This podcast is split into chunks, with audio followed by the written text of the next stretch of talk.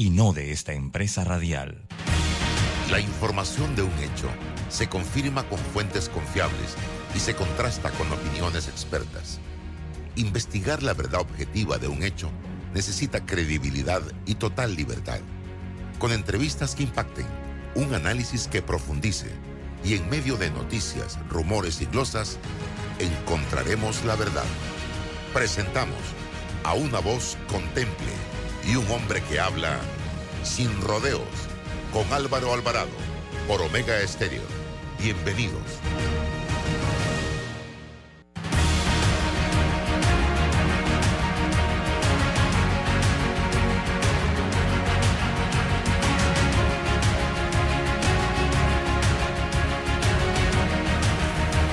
Buenos días, bienvenidos a Sin Rodeos por la cadena nacional simultánea Omega Estéreo en sus dos frecuencias a nivel nacional 107.3, 107.5. También usted nos puede escuchar descargando la aplicación en sus móviles, en Play Store o en App Store totalmente gratis, canal 856 para aquellas personas que son suscriptores del sistema de cable de Tigo o entrando a nuestra página web omegastereo.com. El programa se transmite en todas las redes sociales de Álvaro Alvarado C y Álvaro Alvarado Noticias, en YouTube, en TikTok, en Facebook y en Instagram. Una vez finalizado, quedan colgados en estas redes y adicional como un podcast, el cual usted puede volver a escuchar simplemente entrando a Omega Stereo Panamá Podcast. Vamos rapidito, un breve cambio comercial. De vuelta a todo el equipo aquí en Sin Rodeos, martes 26 de diciembre, deseándole a todos ustedes una feliz Navidad. Disfruta estas fiestas y fabrica tus sueños en el taller de Sambo. Abre tu cuenta de ahorros navideña desde 5 balboas semanales y al abrirla sin libreta recibe dos semanas gratis. Convierte tus sueños en realidad con tu ahorro navideño de Caja de Ahorros, el banco de la familia panameña. Ver términos y condiciones en www.cajadeahorros.com.pa. Hutchinson Port opera los puertos de Balboa y Cristóbal, ubicados en el lado Pacífico y Atlántico del Canal de Panamá. Sirven como una ventanilla única para los servicios de transbordo y logística en América Latina y el Caribe. ¿Quieres llegar a Venao evitando el tranque? Entonces es momento de reservar con Air Panama, ya que gracias a nuestro hub del aeropuerto Alonso Valderrama en Chitré, podrás conectar en solo 30 minutos con tu destino final sin pasar largas horas en el tráfico y con la seguridad y tarifas competitivas que solo Air Panama te ofrece. Disfruta de vuelos con horarios que se acoplan a tu necesidad. Vuela alto con nosotros reservando en airpanama.com. Air Panama, la línea aérea que mueve a Panamá. Evoluciona con e-commerce de Global Bank. Impulsa tus ventas con nuestro servicio de comercio electrónico. Conoce más en www.globalbank.com.pa. Global Bank, primero la gente. Déjate llevar por la frescura del pollo melo, panameño como tú.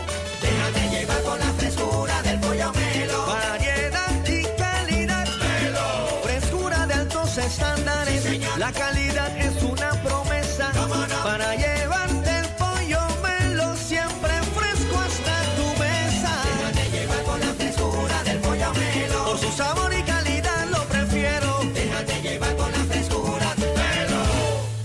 La remodelación de tu casa no tiene que esperar. Solicita hoy tu préstamo personal desde el 7% de interés. Ver condiciones en www.creditcorbank.com. Visita nuestras sucursales hoy o llámanos al 800-7555. Credit. Cuenta con nosotros. Llevamos calidad de vida. Traemos cercanía. Un andén de tránsito a casa. Kilómetros de rapidez hacia tu destino. Trabajamos acortando distancias. Felices fiestas. Y un 2024 lleno de alegría y esperanza. Metro de Panamá. ¡Oh, Sigamos con Angelo, 26 años, streamer. Santa, mi deseo es poder hacer streams con la velocidad que haces tus viajes cada noche buena. Ya sé, duendes, traigan a los renos. Vamos a Más Móvil. En Más Móvil tenemos la velocidad que tanto deseas tener. Mil megas con 25% de descuento por tres meses. Más info en másmóvilpanamá.com. Esta Navidad regala ahora y paga después. Realiza tus compras de fin de año con tus tarjetas de crédito de caja de ahorros en cualquier comercio a nivel nacional con 0% de interés y plazos de hasta 24 meses. Con las tarjetas de crédito de caja de ahorros no dejarás a nadie por fuera. Caja de ahorros, el banco de la familia panameña. Promoción válida del 1 de noviembre al 31 de diciembre de 2023. Ver términos y condiciones en www.cajadeahorros.com.pa. Bueno, me voy a comer con una estrella. Mm. Espérate, ¿y tu esposa sabe? Claro, ella sabe que la estrella del sabor es American Star. Y por eso en la casa comemos delicioso. American Star, el tasajo, jamón, chorizos y embutidos más suaves, económicos y con el sabor que le gusta a todos. ¡Oh! ¿Me invitas a conocer esa estrella? Busca la estrella roja y azul American Star, la estrella de tu cocina. Hutchinson Ports administra y opera los puertos de Balboa y Cristóbal, ubicados en el lado Pacífico y Atlántico. Están conectadas por ferrocarril y una carretera transcontinental con una distancia de 80 kilómetros. Llevamos calidad de vida. Traemos cercanía. Un andén de tránsito a casa. Kilómetros de rapidez hacia tu destino. Trabajamos acortando distancias. Felices fiestas. Y un 2024 lleno de alegría y esperanza. Metro de Panamá. Date el trip que tanto soñabas. Recorre el interior del país sin preocupaciones ni tranques. Con la nueva conexión de Air Panama podrás llegar en solo 30 minutos a provincias centrales. Viaja con varias frecuencias semanales hacia el aeropuerto Alonso Valderrama de Chitré y conecta desde el hub de provincias centrales con Coclé, Herrera, Los Santos y Veraguas. Vuela alto con nosotros reservando en airpanama.com. Air Panama, la línea aérea que mueve a Panamá. Ahorrar en Credit Core Bank te da más. Abre tu cuenta de ahorros, recibe gratis el primer año de anualidad de tu Visa débito y hasta 10% de cashback. Ver condiciones en www.creditcorebank.com. Visita nuestras sucursales hoy o llámanos al 800-7555. Credit Core. Cuenta con nosotros. La información tiene diversas fuentes y opiniones. Aquí las encuentra. Está escuchando Sin Rodeos con Álvaro Alvarado.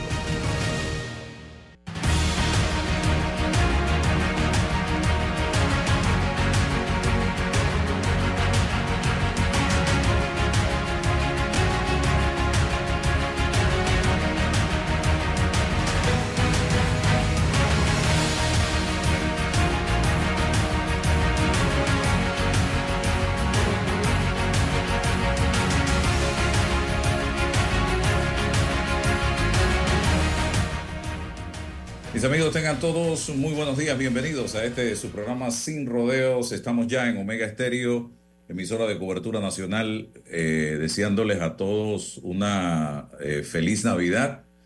Y bueno, que nazca en el corazón de cada uno de nosotros ese mensaje de Jesús, del perdón, del amor, del compartir, eh, que tanta falta nos hace eh, a la sociedad panameña en este momento. Eh, está con nosotros la licenciada Ana Matilde Gómez. En breve vamos a empezar eh, con eh, la otra parte, la otra cara de la moneda de lo que hablábamos la semana pasada, específicamente el martes de la UDELAS. Así que ya tenemos a los invitados, eso va a ser en breve.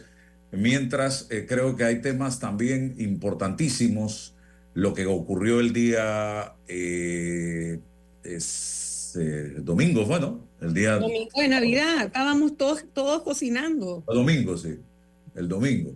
Para los Eh, que quieren saber, porque la gente me, en las redes me decía, sí pude terminar el jamón, viajé con ese jamón para el apartamento de mi hijo, de ahí regresé cuando vino la luz, pero bueno, ese es el jamón más paseado, pero se, se pudo terminar.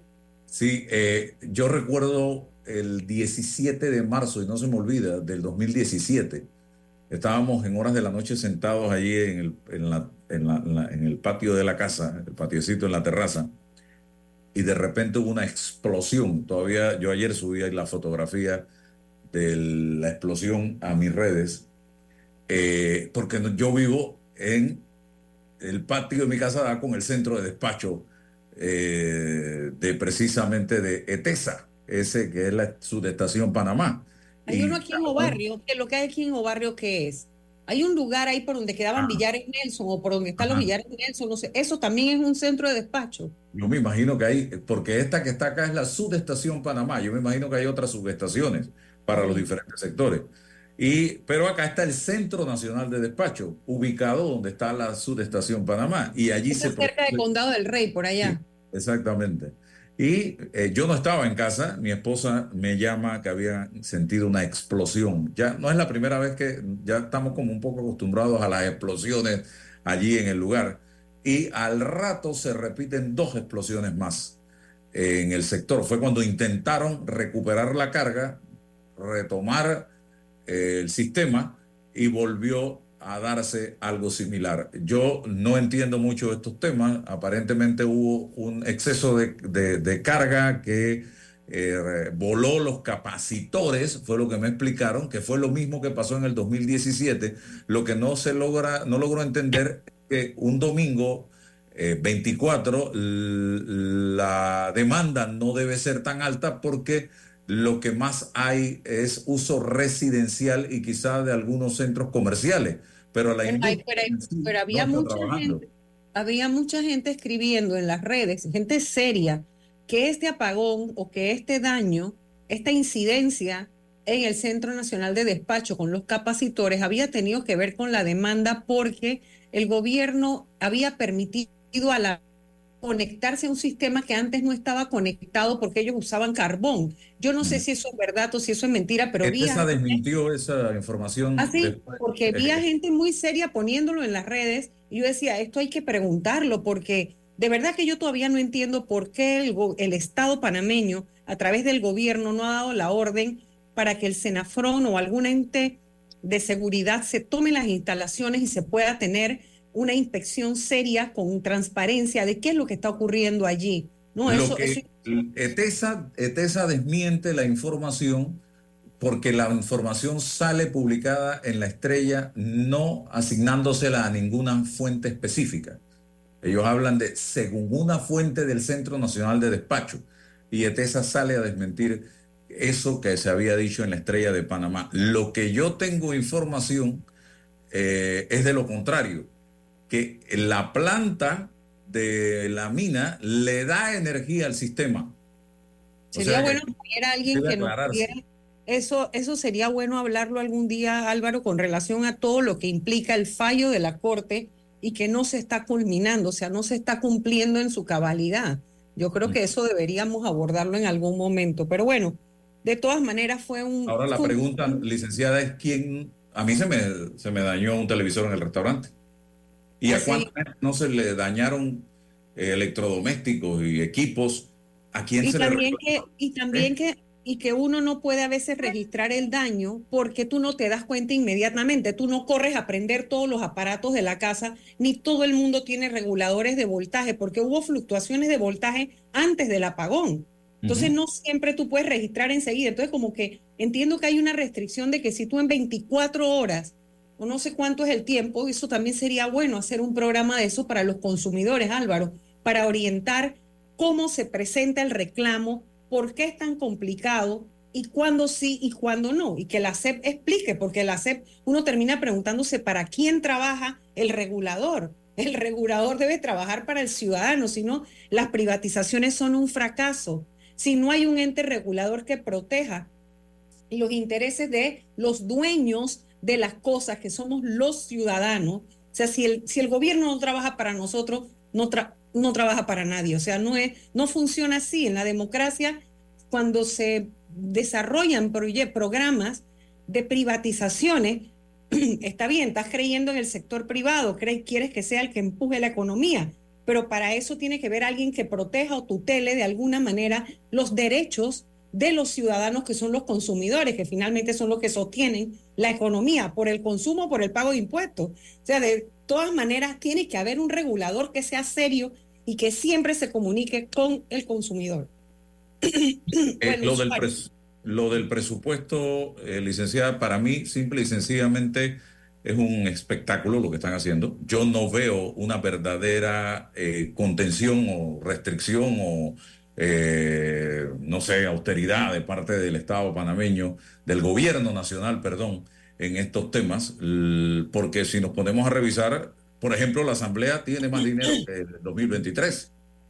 Bueno, lo, lo triste de esto es que en realidad todos creímos que iba a haber un presupuesto ajustado a la baja, pero con la confusión que nos hicieron de que hubo un presupuesto, estaba el presupuesto del 2023, se presentó un presupuesto para el 2024, que es el que se estaba discutiendo, ese se retira o en teoría ese es el que reajustan, pero ese ya venía alzado. Así que al reajustar el de los 32.754 millones presentados para el 2024, que queda en 30.690 con el ajuste, ya de todas maneras hay un incremento en función del año 2023. Entonces ahí es donde uno se siente decepcionado. Entendemos la parte que el ministro de Economía y Finanzas ha explicado, que hay 23 mil millones que no se pueden tocar, porque la mayoría corresponden a los aumentos progresivos y programados de salarios y funcionamiento, que es parte del funcionamiento, que tiene que ver con aquellas leyes especiales, o sea, profesiones que tienen leyes especiales, médicos, educadores, órganos judiciales, etcétera, que no se puede tocar. O sea, hay cada cierto tiempo en el escalafón de los médicos hay un aumento que viene que es por ley, con los educadores también. Entonces, en total son 23 mil millones que dijo el ministro de Economía y Finanzas. De ahí recortes no se pueden hacer. O sea que nunca el presupuesto va a ser menor que 23 mil millones. La pregunta es, ¿por qué el porcentaje, la cuota parte de ese presupuesto, estamos hablando del 30.690, que es ya el ajustado, en función de los 32.754 que se habían presentado. ¿Por qué en ese margen no se incluyeron eliminar, nada más faltan seis meses de gobierno, eliminar las dietas en las reuniones de juntas directivas, eliminar viáticos? Ya nadie debe estar yendo a viajes de nada. ¿Qué van a lograr en seis meses? Lo que no se hizo en cuatro años y medio ya no se va a hacer. Entonces muchos viajes se pueden reducir. Combustible, es un rubro que es fuerte y que también se puede impactar en la medida que, oye, seis meses nada más paga de tu salario tú, tú.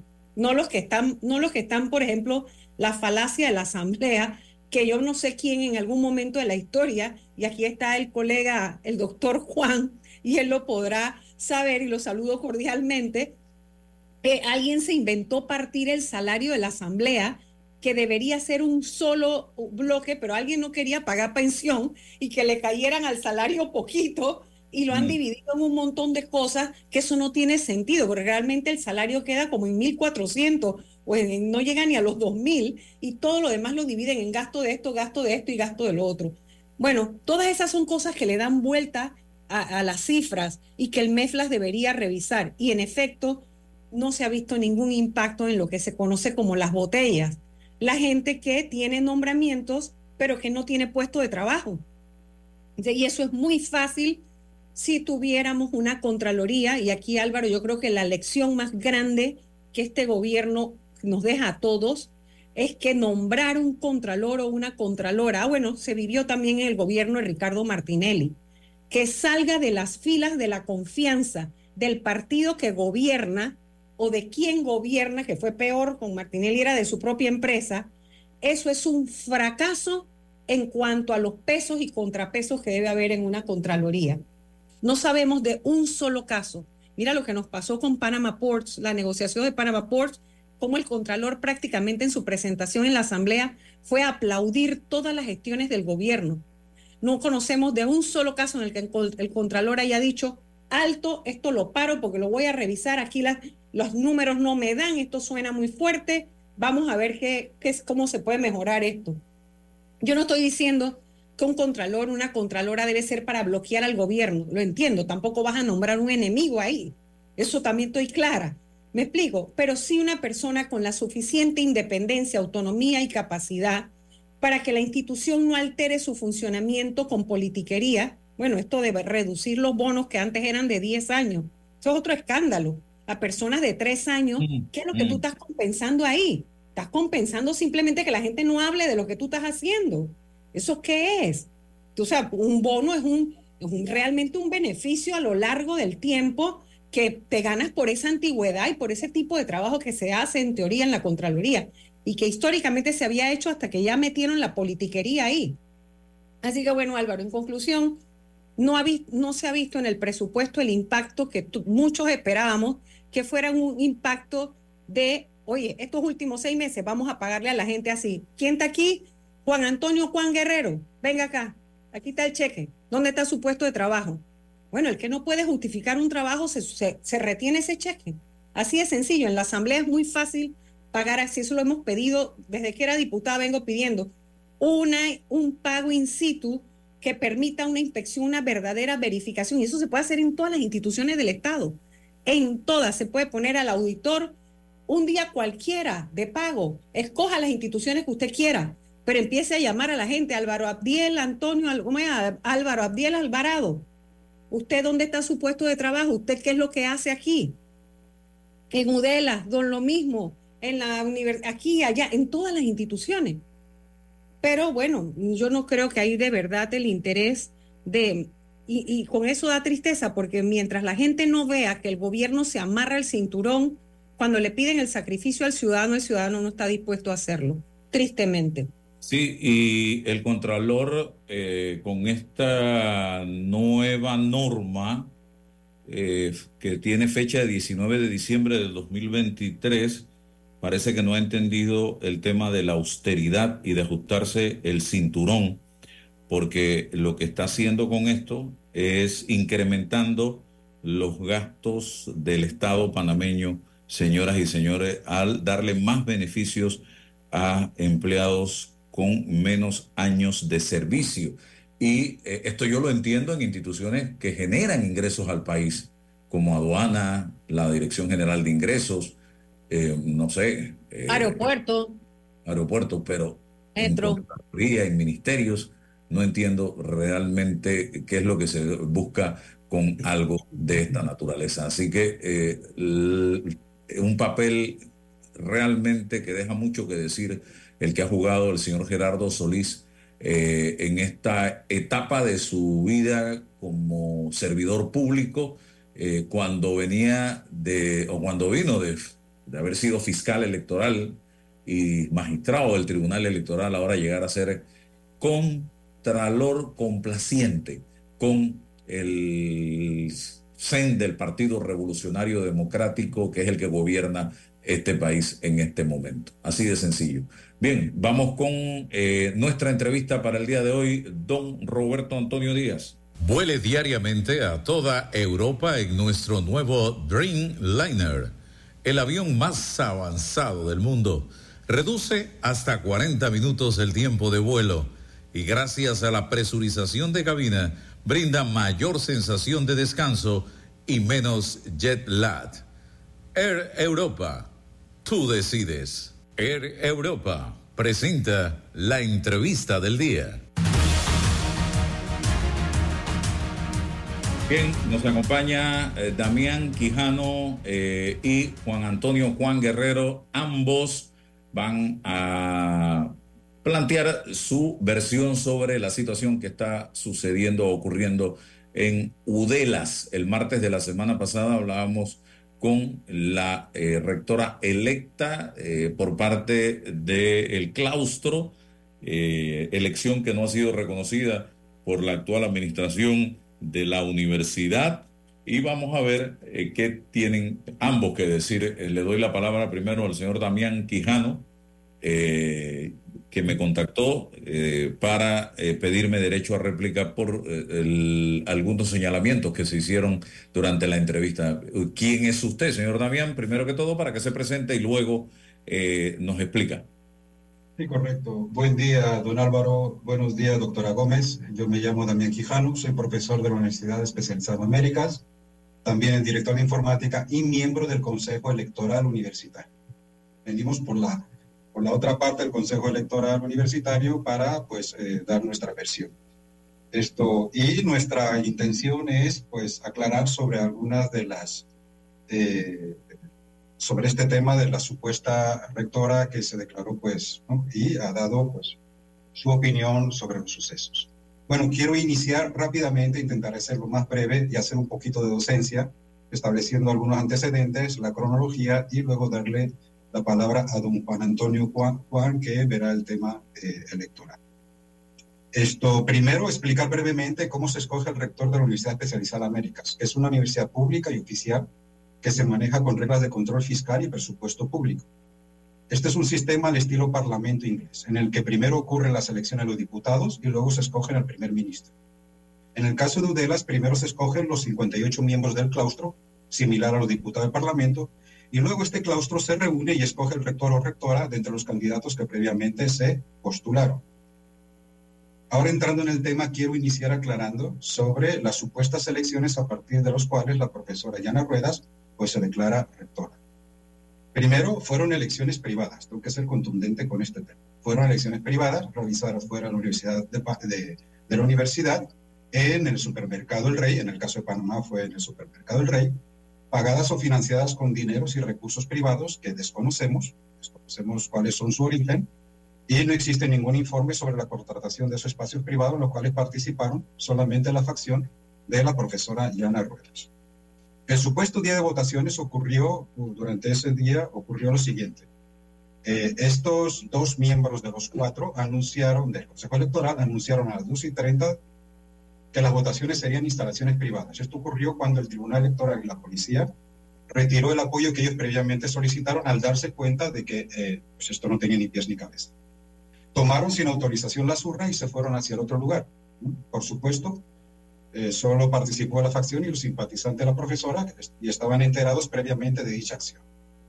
Lo que ellos alegan, eh, señor Damián, es que le pusieron cadenas a la entrada de la universidad para que no pudieran entrar al centro universitario a realizar el proceso electoral. No, totalmente falso. Eso fue falso. Eso ocurrió hacía como dos semanas atrás en donde se cerró la universidad por motivos que todos conocen de eh, conflicto social grave y la universidad cerró por un día o dos días y, y, fue porque eh, se acercaron pues personas con, con cierto aspecto de violencia en, la, en lo previo a la universidad. Pero ese día no se cerró nada, es más, participaron eh, todo el que quiso entrar en la universidad. Entonces, lo que, a lo que voy es que subieron una publicación a las dos y media de la tarde diciendo que se mudaban eh, con las urnas esto ya pues eh, rebaja pues eh, el tema de, de, que todos estén enterados cuando se dan unas elecciones. El tema de fondos privados es grave, pues se desconoce si lo pagaron, quién lo pagó, si fueron candidatos, si fueron una facción, no se se desconoce. Por supuesto, después de esa acción, publicaron los resultados que, bueno, pusieron lo que quisieron, donde participó solo el grupo que apoyó a esta profesora. Posteriormente, convocaron un claustro, también de forma privada, mediante un Zoom cuyos miembros eran pues de la facción de la profesora y en la cual no participaron el resto de los candidatos. Los, el resto de los candidatos no participaron ni en la simulación de votaciones en áreas fuera de la universidad, ni tampoco en el claustro. En resumen, es como hacer unas elecciones en Costa Rica y luego presentarse en la presidencia de Panamá para pedir el puesto. Por eso es que todos se hacen la pregunta, ¿se imaginan un rector de la universidad pública que ha sido electo producto de elecciones privadas y financiada de recursos opacos que no son públicos? Ahora bien, concluido el final de, este suceso, vamos un momentito rápidamente al génesis de todo lo ocurrido. Eh, aclarar a la comunidad que los miembros del Consejo Electoral de la universidad se escogen por elección. Fuimos escogidos cuatro por elección directa. Resulta que dos de ellos, los señores José Hurtado y Vera Jackman, deciden aceptar a un estudiante por designación cuando el artículo 242 del Consejo Electoral Universitario dice que son cinco representantes de estamentos universitarios, los cuales deben ser elegidos por sus respectivos estamentos. Y más adelante indica, los miembros del Consejo Electoral no podrán ser candidatos a puesto de elección. Esto no se respetó, no se eligió, los estudiantes no tuvieron la oportunidad de elegir su representante ante el Consejo Electoral, cuyos propósitos electorales son diferentes. Una cosa es para escoger la directiva eh, de la Junta Directiva Estudiante, otra para el Consejo Electoral, otra para el claustro son propósitos totalmente diferentes.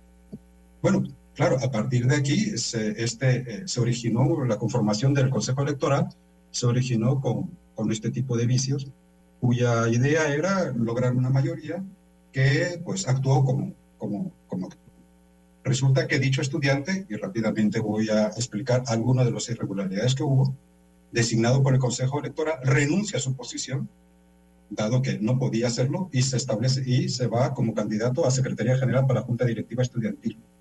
Deja designada una persona de su entera confianza en el Consejo Electoral aceptado por los otros dos miembros. Esto es como si un magistrado de, electoral se lanza a presidente y deja una persona designada en el Tribunal Electoral. Exactamente igual. Más adelante caemos en lo mismo. Se publica un calendario en el que se obvian las elecciones de estudiantes para escoger su representante de los claustros. Esto para asegurar que el estudiante, que es parte del Consejo Electoral, también tenga el poder de designar directamente a los 14 estudiantes, repito, como un magistrado del Tribunal Electoral, que además de ser árbitro en elecciones para diputado a la Asamblea, resulta que tiene el poder de designar 14 de ellos directamente. Quiero señalar que los artículos 246, 247 y 249 señalan que el claustro es de carácter democrático amplio y representativo de la comunidad universitaria integrado por miembros electos. Aquí no hay manera de interpretar otra situación, ni designación ni otra modalidad de selección. Y en el 247 explica que los 58 miembros representan a los tres estamentos. Y el 249 indica que el CENO, el Consejo Electoral, será responsable de la organización de las elecciones para elegir a los miembros del claustro. Esto no ocurrió, dado que se negaron en redondo a hacer las elecciones de los estudiantes. Y fue evidente el plan de fraude, y lo denuncio aquí, fue un fraude en el que garantizaban una ventaja importante al controlar la designación de los 14 curules en vez de llevarlas a la elección. Fíjese que el día de la simulación de, de estas votaciones privadas, esto ocurrió justo cuando el tema de conflicto social era muy evidente. Ese día habían 126 bloqueos a nivel nacional. En Chiriquí ni siquiera había gasolina. La universidad estaba dando las clases virtuales, o sea que los profesores no estaban asistiendo a la universidad. Y entonces, cuando realizan estas elecciones, cuando la universidad realiza estas elecciones, siempre las hacemos también en las extensiones docentes en Chiriquí, Veraguas, Coclea, Suero, Bocas y Colón, Boca del Toro y Colón. Por tanto, era imposible garantizar el libre tránsito en ese momento, lo cual es importante para una elección tenga validez. Por tanto, ¿cómo es posible que la mayoría, también a su vez la pregunta surge, ¿cómo es posible que la mayoría de los candidatos a rector que no participaron en estos actos ilegítimos se les desconozca su derecho a la democracia electoral? ¿Qué hacemos con esos candidatos afectados? Bueno, por último, y no para cansarlos más, el artículo 235 del estatuto dice claramente, las autoridades universitarias están obligadas a garantizar la libertad y la validez del sufragio. Por lo tanto, el Consejo Superior Universitario, que es el máximo órgano de la universidad establecido por la 111, que es una norma superior inclusive al estatuto, que está conformado también por enlaces y delegados de los ministerios, establece una hoja de ruta. Elecciones democráticas con posibilidades para todos, para que participen todos los estamentos universitarios y se respeten sus derechos de elegir directamente a sus representantes, de manera honesta, participativa y sobre todo transparente. Por lo tanto, hay la voluntad de que se den las elecciones en las condiciones que garanticen todo esto, esto lo que, he comentado, en el próximo año, de la manera, pues, lo más rápidamente posible. Y bueno, aquí don Álvaro dejó mi intervención eh, y quisiera dar que, que, se le diera la oportunidad al doctor Juan para que continúe con la parte legal. Sí, licenciado Juan Guerrero. Sí, buenos días, Álvaro. Cordial saludo, feliz Navidad a todos. Igualmente, saludo cordial a la doctora Ana Matilde Gómez y respeto siempre. Sí, eh, mira, nosotros hemos estado revisando todo lo que nos ha sido proporcionado como información desde el punto de vista legal y que enmarca este proceso electoral interno universitario. Y creo que es importante precisar algunas situaciones importantes. Primero es el engranaje eh, interno y jerárquico de la Universidad UDELA como una universidad de naturaleza pública y que está regentado, pues, en principio por ley y posteriormente está regulado todo su funcionamiento a través de su estatuto. Y en función de esto, sí, es una forma diferente de elección a la cual nosotros no estamos acostumbrados, donde no hay una elección del rector de forma directa, sino indirecta, como lo ha planteado el, ingeniero Damián Quijano, y que pues requiere de seguir una serie de pasos de naturaleza legal. Por un lado, eh, debe de escogerse los miembros de lo que viene siendo el Consejo Electoral Universitario, donde lo que hemos observado es que hay una situación irregular puntualmente con respecto a la persona que debe representar a los estudiantes. Este Consejo eh, Electoral Universitario está compuesto por dos representantes de profesores, dos representantes administrativos, un estudiante. ¿Dónde nace la situación irregular de base en esta situación? Es precisamente en lo que sería esta incorporación de una persona que no ha pasado por un proceso de elección de acuerdo a la regulación interna de la universidad para poder ser representante formal ante ese consejo electoral. Pero sobre todo a lo largo del desarrollo de este proceso también llama la atención, pues que el mismo ha mantenido eh, diferentes roles o diferentes papeles, por un lado, pretendiendo ser miembro de este consejo electoral, luego ser candidato dentro de las elecciones de la Junta Directiva de Estudiantes para luego regresar nuevamente al Consejo Electoral. Este tipo de situaciones consideramos que definitivamente marcan un problema de transparencia, marcan un problema de legitimidad y lo que se busca siempre en un, en un comité o en un consejo electoral, en este tipo de elecciones, es que exista transparencia y exista imparcialidad.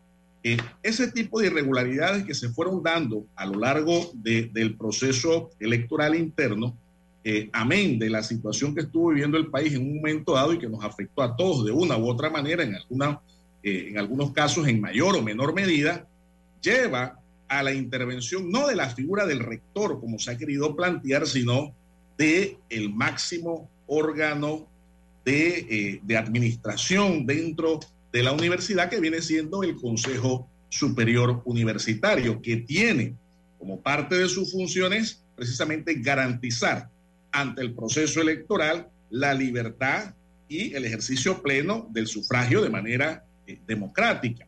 Y eh, lo que observa este Consejo eh, Superior Universitario frente a estas irregularidades era que era necesario poner un alto, una suspensión para reorganizar lo que sería lo que debe ser adecuadamente este proceso electoral que en ese preciso momento estaba siendo eh, eh, afectado principalmente en, en, las fechas en que se estaba planteando por lo que estaba viviendo el país. Pero es importante también señalar que se dio una consulta al procurador de la administración sobre este tipo de situaciones que estaban ocurriendo y eh, esa, esa nota tiene fecha de 25 de septiembre del presente año y hace una connotación importante sobre la legitimidad de las decisiones que deben adoptarse a través de este Consejo Electoral y que precisamente hace una observación importante respecto a la legitimidad de su integración y hace señalamientos puntuales respecto a la integración por parte de una persona que no ha sido electa de acuerdo a los parámetros que establece precisamente la normativa eh, eh, interna de la, de la universidad. Bajo este propósito, nosotros lo que queremos dejar claro y sentado es que definitivamente eh, cada una de, las, de las partes que están en, en, disputa coyuntural en este proceso electoral van a tener una posición, van a tener una posición legal, cada uno tendrá que acudir eventualmente a las instancias legales correspondientes y creo que es parte pues del respeto al debido proceso y a las instituciones que administran justicia de una u otra forma, una intervención apegada precisamente a esa normativa.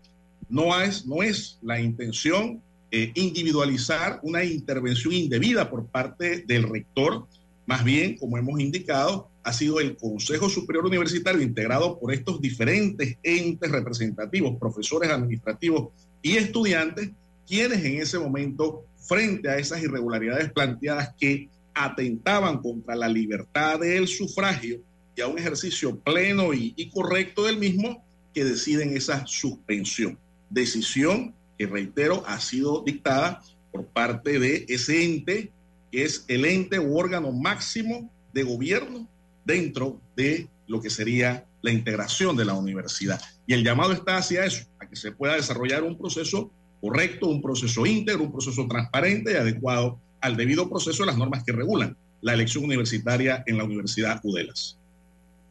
El, el, Consejo de Elecciones no tiene autonomía para tomar decisiones? Sí tiene, sí tiene autonomía respecto a la regulación del proceso electoral, es cierto. Es más, eh, independientemente de, de, de, de, las decisiones internas que se adopten, un llamado importante que se me pasó mencionarte es que en la, en la opinión que emite el procurador de la administración hace la salvedad de que la normativa de regulación de las elecciones no fue publicada en Gaceta Oficial, situación que es importante para que se tenga la garantía de transparencia y de publicidad, en este caso como una norma de carácter general, aunque tenga aplicación dentro del ente universitario. No hay una intromisión, como se ha querido decir, del rector en las elecciones. Lo que ha habido es una intervención del Consejo Superior para garantizar precisamente esas elecciones. No hay una intervención indebida, no se está eh, eh, eh, interviniendo en cuanto a su autonomía, porque no se están tomando decisiones internas respecto al proceso electoral. La suspensión obedece a toda una serie de situaciones que estaban ocurriendo, pero que al final de cuentas nacen precisamente de la ilegitimidad de la conformación de ese mismo Consejo Electoral que afecta a todos los candidatos. No vamos a hablar de uno u otro, afecta el proceso electoral en sí, afecta su transparencia en la legitimidad de su conformación. Licenciada Ana Matilde Gómez. Sí, bueno, escuchando al doctor Juan pasa lo que siempre ocurre cuando uno escucha, y el doctor lo sabe, ¿no? Cuando uno escucha buenos juristas, también pasó con el colega Quintero, uno cuando escucha cada abogado en la argumentación, uno siente que tiene peso lo que están diciendo, que está bien fundamentado, etcétera. Así que en realidad nosotros no estamos aquí para tomar partido, por lo menos no es mi caso, ¿no? Evidentemente. Uno le tiene Udelas, uno tiene un sentimiento, un cariño especial, una universidad que a mi juicio vino a llenar un vacío. Después en el camino algo se perdió, porque yo también lo he cuestionado siendo diputada, una serie de carreras que llenaban vacíos sociales porque otras universidades no, no abarcaban esa área del conocimiento que podía ofrecer un espacio para estudiantes que no aplicaban a carreras tradicionales en otras universidades grandes, UDELAS abrió un espacio y eso yo lo veía como una labor social muy bonita. Sin embargo, en el camino también encontré que había una expectativa que era una vana ilusión porque golpeaba muy fuerte a un mercado laboral que no estaba listo para captar a esas profesiones distintas, innovadoras o técnicas, una gran cantidad de habilidades técnicas como recuerdo precisamente, por ejemplo, el técnico penitenciario. Me tocó estudiar con, compañeros cuando yo hice mi maestría en criminología, eh, que no estaban lo suficientemente preparados para luego dar un paso más allá y tratar de, en una maestría de criminología o en una maestría de derecho procesal, por ejemplo, lo sabe el doctor Juan, que, que es, docente de, de maestrías y, y, y doctorado, sabe que se necesitan ciertos niveles de conocimiento que no lo dan estas carreras técnicas. Y yo decía, ojo, porque no se puede seguir creando carreras técnicas que llenan un vacío social, sí, eh, em, son importantes para un segmento de la población que no tiene la posibilidad de llegar a otro tipo de carreras, pero que el mercado laboral no las está absorbiendo y quedan entonces como engañados. Bueno, todo eso, todo esto lo digo porque uno tiene un cariño, un sentimiento, una sensación especial hacia Udelas, pero siempre me hago la pregunta, ¿qué pasa con las universidades, no solo las oficiales, pasa en todas las universidades, que terminan convirtiéndose en espacios de poder, siempre hay luchas de poder. Ah, bueno, y alguno me dirá, bueno, licenciada, pero es que sociológicamente, donde hay seres humanos, hay encuentros y luchas de poder, porque de eso se trata la naturaleza humana, la supervivencia, etcétera. Antropológicamente yo lo puedo entender. Pero algo ocurre con los estamentos de control. A la hora de que haya democracia, la democracia que es tan importante, la democracia institucional, ¿qué pasa con las normas? ¿Por qué todo el mundo no entiende las normas de la misma manera? Está la ley orgánica, están luego los estatutos, están luego los reglamentos y las universidades, como cualquier organización estructurada, tiene reglamentos para todo, todo. La universidad no puede funcionar discrecionalmente, tiene que haber reglamentos para todo. Entonces yo me pregunto, lo que está ocurriendo no tenía resoluciones, después de los reglamentos vienen las resoluciones, los resueltos, o sea, se hace una, un andamiaje normativo que permite que a cada acción tú le aplicas una norma. Nada se debe improvisar. Un estudiante eh, se le roba algo, un docente le falta el respeto a un alumno, una, todo lo que sea que ocurra en la vida universitaria debe tener un reglamento que ya escribe por anticipado, dice cómo se atiende esa situación. Y, y bueno, ustedes saben que yo tuve el privilegio de ser la primera mujer decana en una universidad tan prestigiosa como la UMA Y, uno llega a conocer cómo es ese funcionamiento por dentro y entiende estas luchas de poder también. Entonces uno se pregunta, ¿qué pasó aquí? ¿Qué es lo que ha pasado para que haya semejante escándalo? Porque créanme, entre docentes y administrativos de una universidad, cuando ocurren cosas como la que está pasando en Udelas, esto, igual que un H, esto se vuelve un escándalo. Se vuelve un escándalo que afecta la imagen de todos los docentes que, que muchos tienen su prestigio ganado fuera incluso y llegan a las universidades ya con su prestigio, otros lo ganan en su carrera docente, a lo interno, pero esto deja muy mal y a los estudiantes les da un pésimo ejemplo. Pésimo ejemplo porque formamos no solo con lo que decimos, formamos con lo que hacemos. Entonces es tan importante el ejemplo que se puede dar como adultos. Digo, los estudiantes de las universidades son adultos también, pero son adultos jóvenes y están en formación. Y nosotros los docentes, los, los grandes, los mayores, los más viejos, enseñamos con nuestro ejemplo. Por eso es tan importante cada paso que se da. Ese es mi mensaje y es lo que yo quiero dejar. O sea, cuando en una universidad se habla de violencia física, se habla de que alguien irrespetó. Ah, bueno, aquí está el señor Damián Quijano en el tema de la informática. En la entrevista pasada, la, la profesora, eh, no recuerdo el apellido, eh, la, profesora. Rueda. Rueda. Rueda, ella explicaba que incluso había sido violentada como mujer. Yo me tengo que solidarizar con ese tema, en el sentido de que cada vez que una mujer levanta la cabeza para participar en un torneo electoral, en la esfera que sea, en una contienda, y se enfrenta al, no se enfrenta solo a los colegas o los varones contra los que compite, por lo general te enfrentas al sistema también, porque los sistemas no están diseñados para comprender las necesidades de las mujeres en los procesos electorales.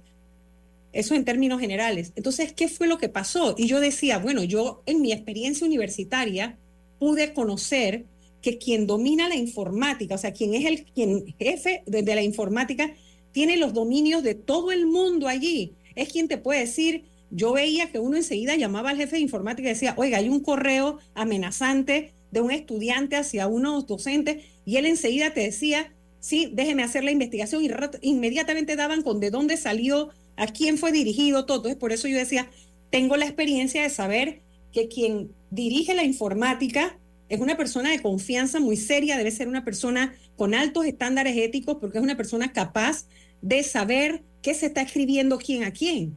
¿sí? Entonces, no sé si esa parte se puede aclarar también, ¿no? Sí, cómo no, cómo no, sí. Eh, fíjense que de los cinco candidatos, cuatro son damas, ¿no? Cuatro son damas y uno es varón.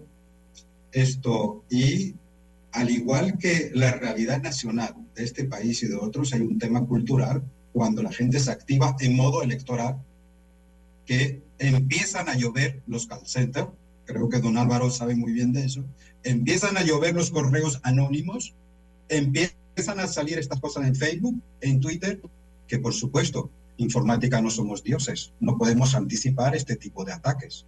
Lo que sí posteriormente es que al identificarlos, los bloqueamos, los suspendemos, hacemos los reportes y hasta a veces se hace cuando se pueda el tema judicial, que bueno, muchas veces nos han dicho, mira, yo no puedo detectar un IP anónimo que aparece en China. ¿Por qué? Porque estas personas saben muy bien, desde el punto de vista tecnológico, cómo cubrir sus, eh, su trazabilidad, lo que le llamamos en informática. Pudimos constatar ocho mensajes, ocho mensajes anónimos, además de todos los que han salido, porque cuando surgen estas elecciones, esto se vuelve una locura. Nosotros no podemos intervenir y entrar dentro de un correo electrónico a ver qué le ha escrito, pero sí recibimos las denuncias e inmediatamente bloqueamos estas cuentas electrónicas. ¿Qué ocurrió con la profesora Yana Rueda? De ocho mensajes, uno la atacaba a ella y de, y de una manera pues muy descortés. Pero era un correo electrónico Gmail privado que tenía los contactos en Udela, no sé, 200, 300, 400 contactos. Recuerden que esta es una universidad abierta en donde la cuenta institucional es abierta. Está un catálogo abierto, no, es, no tiene propósitos privados. Y un correo con Gmail, pues empezó a hacer ese ataque. Inmediatamente nosotros lo mandamos suspender.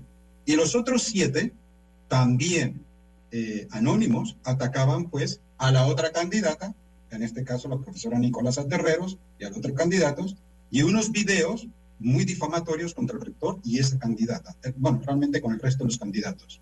que se puede asumir que también pudiera venir pues del otro bando, lo cual no hacemos en informática porque partimos de que se presume la inocencia de las personas y se hace una investigación. Yo no puedo mandar, porque por el mero sospecha de que esta persona hizo algo, mandar a un pariente mío a que lo golpee. Yo no puedo hacer eso. ¿Por qué? Porque tengo que asegurarme de que realmente inocente y en ese caso iré a instancias judiciales para que dentro de un marco jurídico propio de un Estado de Derecho se actúe pues dentro de lo que establece el marco jurídico. Por tanto, eh, esa situación, hay situaciones que informática ni cualquier otro puede controlar. Tomamos acciones después, pero en este momento no podemos saber quién, desde una cuenta anónima, empieza a escribir a contactos de UDELAS o a contactos de la presidencia o a contacto de la asamblea y empieza a hacer eh, este tema de difamar desde, de manera anónima. Encontramos el IP, encontramos, eh, eh, digamos, el primer lugar de origen y cuando se hace la trazabilidad, pues desaparece en Costa Rica, en Corea del Norte o en Estados Unidos. Y bueno, se hace hasta donde se puede hacer, que es las acciones posteriores, que es el bloqueo de esas cuentas electrónicas esto, anónimas. Y además se da un reporte para la persona que puso estas denuncias, se hace una investigación y se le entrega pues un reporte que además, si no, si no se siente conforme, evidentemente pues puede escalar a otras instancias. La dirección de informática en el caso de UDELAS y la mayoría de las universidades, bueno, en el caso de UDELAS, nosotros trabajamos mucho con la Autoridad de Innovación Gubernamental con un acuerdo de COGE, o sea, que no es que nosotros simplemente hacemos lo que nos da la gana, estamos sometidos por segundos y terceros que evalúan nuestros actos y registran todas las acciones que de fuera de la universidad. ¿Por qué? Porque es una cuenta pues pública. Pregunta. eso sería el pequeño resumen. Pregunta para el licenciado Juan. Eh, ante la radicalización de las partes en este caso, porque no veo un punto de, equilibrio para consensuar. Eh, la señora eh, Rueda dice que ella es la rectora electa y que ella debe asumir posición de rectora a partir del de, 1 de enero. ustedes dicen por otra parte, que ella no cumplió con eh, las reglas del juego. Eh, ¿Qué procede en este caso? Eh, y si el rector Juan Bosco Bernal se mantendrá en su posición de rector hasta tanto esto se aclare. ¿Cómo va a resolverse esto entonces? Sí, yo, yo quiero, quiero rescatar primero dos cosas importantes que dijo la doctora Ana Matilde Gómez. Primero, valorar siempre la participación de las damas en todo tipo de espacios electorales, profesionales, gremiales. Me parece que eso siempre es importante.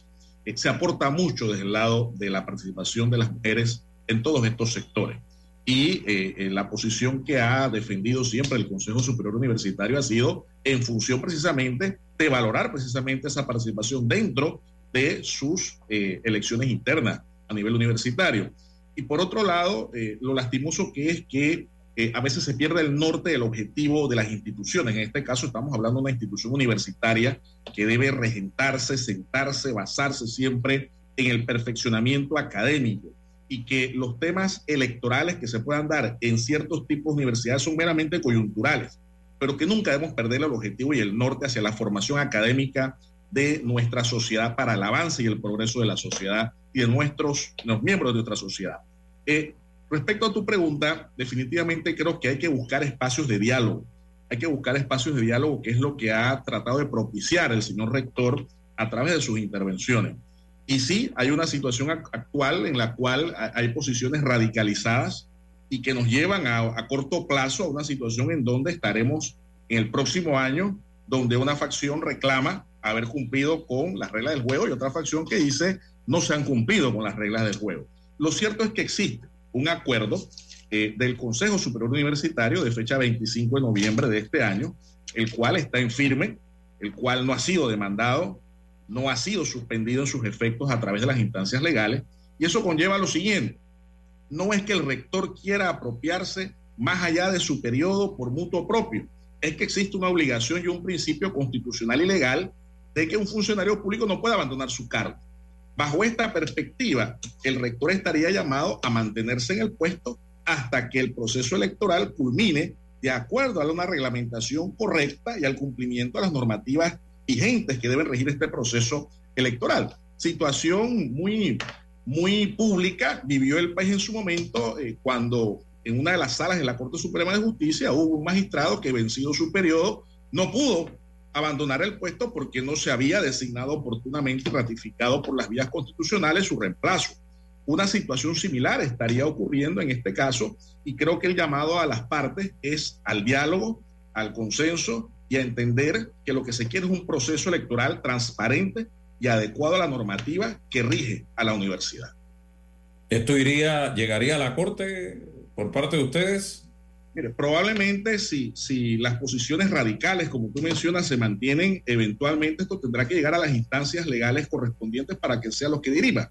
Y, y por eso te digo, el primer paso debería ser un llamado al diálogo, a conversar y a buscar esa transparencia y ese debido proceso en un proceso electoral. Pero diálogo de quién con quién, porque el... Es el debate ahora. Ahora el lío es Sí. que hay, hay unos que terminan siendo juez y parte, porque Exacto. si tienen potestad reglamentaria, fueron parte del proceso electoral o tenían intereses, manifiestos, o tú logras demostrar que tienes inclinación hacia un candidato y estás en posición de haber firmado resoluciones o emitido documentos que regían el proceso electoral, ahora nadie puede sentir que tú eres imparcial. Entonces eso pasa, eso es natural que ocurra.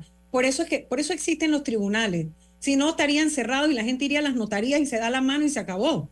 ¿Me Sí. explico? Pero, pero los tribunales existen precisamente porque tiene que haber un tercero imparcial que en casos como este, y mira, algo que también queda como lección que yo siempre he dicho, importante de la separación de quienes estando en funciones aspiran a postergar su poder en un a través de un proceso electoral. No estoy diciendo que lo quieren hacer a ultranza, pero para ir al proceso electoral tú debes separarte de toda dirección, de toda posibilidad de control, de todo, de toda área, no firmar ninguna resolución que tome decisiones sobre cosas que tú sabes que después te van a regir a ti mismo.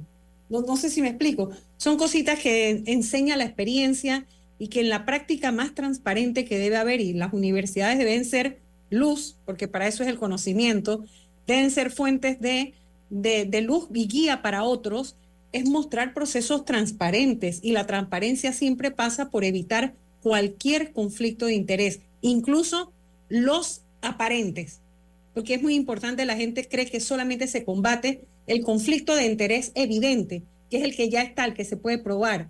Es el conflicto de interés aparente, ese que da su posición de qué cosas tú puedes hacer. Bueno, cuando tú quieres ser realmente transparente, tú evitas incluso el conflicto de interés aparente. La A UDELA mí tiene... me parece que es importante eh, conocer que UDELA tiene tres- vicerrector, ah, pregunto. ok, sí, Udel- UDELA tiene vicerrector. Sí, correcto. Sí. Mm, Ok. Sí, na- nada más para aclarar que hubo tres intentos de mediación, se, se conformó una comisión de mediación, porque aquí surgía el problema par- a partir del Consejo Electoral. El Consejo Electoral tiene que tomar decisiones por mayoría, por mayoría, y es lo que no ocurrió. Entonces, claro, dos miembros del Consejo Electoral tomaban una decisión y los otros dos miembros decían, no se puede tomar una decisión hasta que haya una elección del estudiante. O sea, este es un tema que es muy sencillo de entender. No puede haber alguien con una mayoría en base de una persona que la norma con claridad indica que tenía que ser elegido. Entonces el rector, que todos conocen por su, eh, por su carácter afable, eh, su carácter de mediación, ha intentado pues este consenso dentro del Consejo Electoral. Eh, pues no se pudo hacer, dos de estas personas dijeron que continuaban con este estudiante por designación en vez de elección. Entonces, posteriormente, pues nuevamente se evitó las elecciones de los estudiantes para lo que es el claustro. O sea, eso lo dice claramente el estatuto. No hay muchas vueltas que dar a eso. Y estas personas lo obviaron. Y en su convocatoria del claustro este por Zoom, esa simulación, pues se dio lo que todos esperaban. Apareció este estudiante con 14 designados de a dedo que participaron ahí, que fue la intención desde el inicio. ¿Qué es lo que hubo que recurrir? A una mediación de alguna manera. Entonces se convocó el Consejo Superior Universitario que no eliminó la intención de hacer elecciones, sino suspenderlas y garantizar que se cumpla lo que dice la ley y la norma. Eso es todo lo que se, se intenta hacer.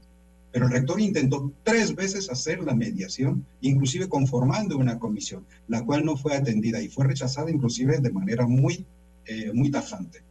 Bueno, entonces esto entendemos que si alguien no está satisfecho con alguna resolución o con alguna decisión, en el caso del Consejo Superior, Entonces, pues haga la reconsideración, haga la apelación. En este caso, se agota la vía gubernativa y vaya entonces a la sala tercera. En el caso del rector, la propia eh, profesora Rueda dijo que está apoyando a una candidata. Bueno, esto, ¿qué le puedo decir? Que, puede y que- afirmar, que es, puede humano, afirmar. es un ser humano, pero ¿cómo puede el rector ser mediador en una situación en la que la gente lo percibe como eh, una figura que está apoyando a una de las candidatas? Yo, yo creo que es importante destacar que, que por lo menos la decisión de suspensión no, no surge de la figura del sector, del rector, perdón, surge de parte del Consejo Superior Universitario. Y precisamente eh, el, el llamado a que no exista un conflicto de interés, independientemente de que cada persona pueda tener su inclinación hacia uno u otro sector, es importante que el ente que debe ser el garante de esa, de esa transparencia, de esa ausencia de conflicto de intereses, es precisamente donde está surgiendo una posición viciada con una integración ilegítima. Y creo que esa es la parte preocupante. No quisiéramos nosotros imaginarnos en nuestro proceso electoral del próximo año que tuviésemos un tribunal electoral que sintiéramos nosotros como ciudadanos, electores, que no está siendo transparente y que está ilegítimamente conformado. Mutatis mutandi, a los efectos de una elección interna, creo que es la parte que ha preocupado no solamente a un sector de, que participa en la elección, sino a, a otros participantes también de la elección, porque no solamente son dos candidatos, se ha mencionado que son cinco candidatos, el resto de los candidatos, pues también varios han hecho llamados hacia una elección democrática y transparente. Y creo que esas voces tienen también que ser escuchadas. Muy bien.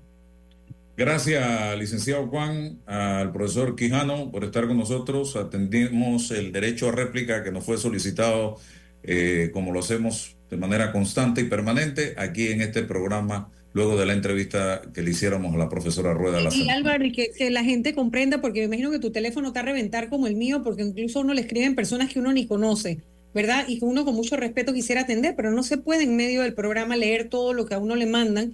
Y además de eso, uno lo único que quiere es que salga la verdad, que siempre prime la verdad, la verdad y además la integridad. Debe haber valores y eso es lo que nos corresponde a todos, a todos los que participamos en procesos democráticos, es que impere la integridad y, de los, valo- y los valores, los valores, los altos valores democráticos.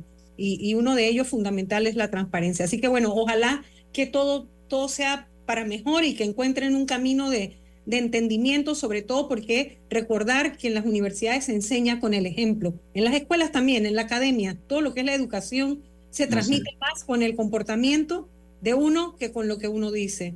Y en el caso muy particular, tanto de la licenciada Ana Matilde como el mío, aquí no tenemos eh, eh, eh, preferencia por ningún candidato. Es más, yo no conozco a ninguno de los candidatos. Yo tampoco Eh, no tengo conflicto de interés en el sentido de que no soy docente de la UDELAS, no tengo ningún vínculo con nadie en la UDELAS familiar o de laboral, así que es importante que no haya conflicto de intereses, ¿no? Exactamente. Así es. Gracias. Que tengan excelente día. Buen día, Hasta mañana. La información de un hecho se confirma con fuentes confiables y se contrasta con opiniones expertas. Investigar la verdad objetiva de un hecho necesita credibilidad y total libertad. Con entrevistas que impacten, un análisis que profundice y en medio de noticias, rumores y glosas, encontraremos la verdad. Presentamos a una voz contemple y un hombre que habla sin rodeos con Álvaro Alvarado por Omega Estéreo. Gracias por su sintonía.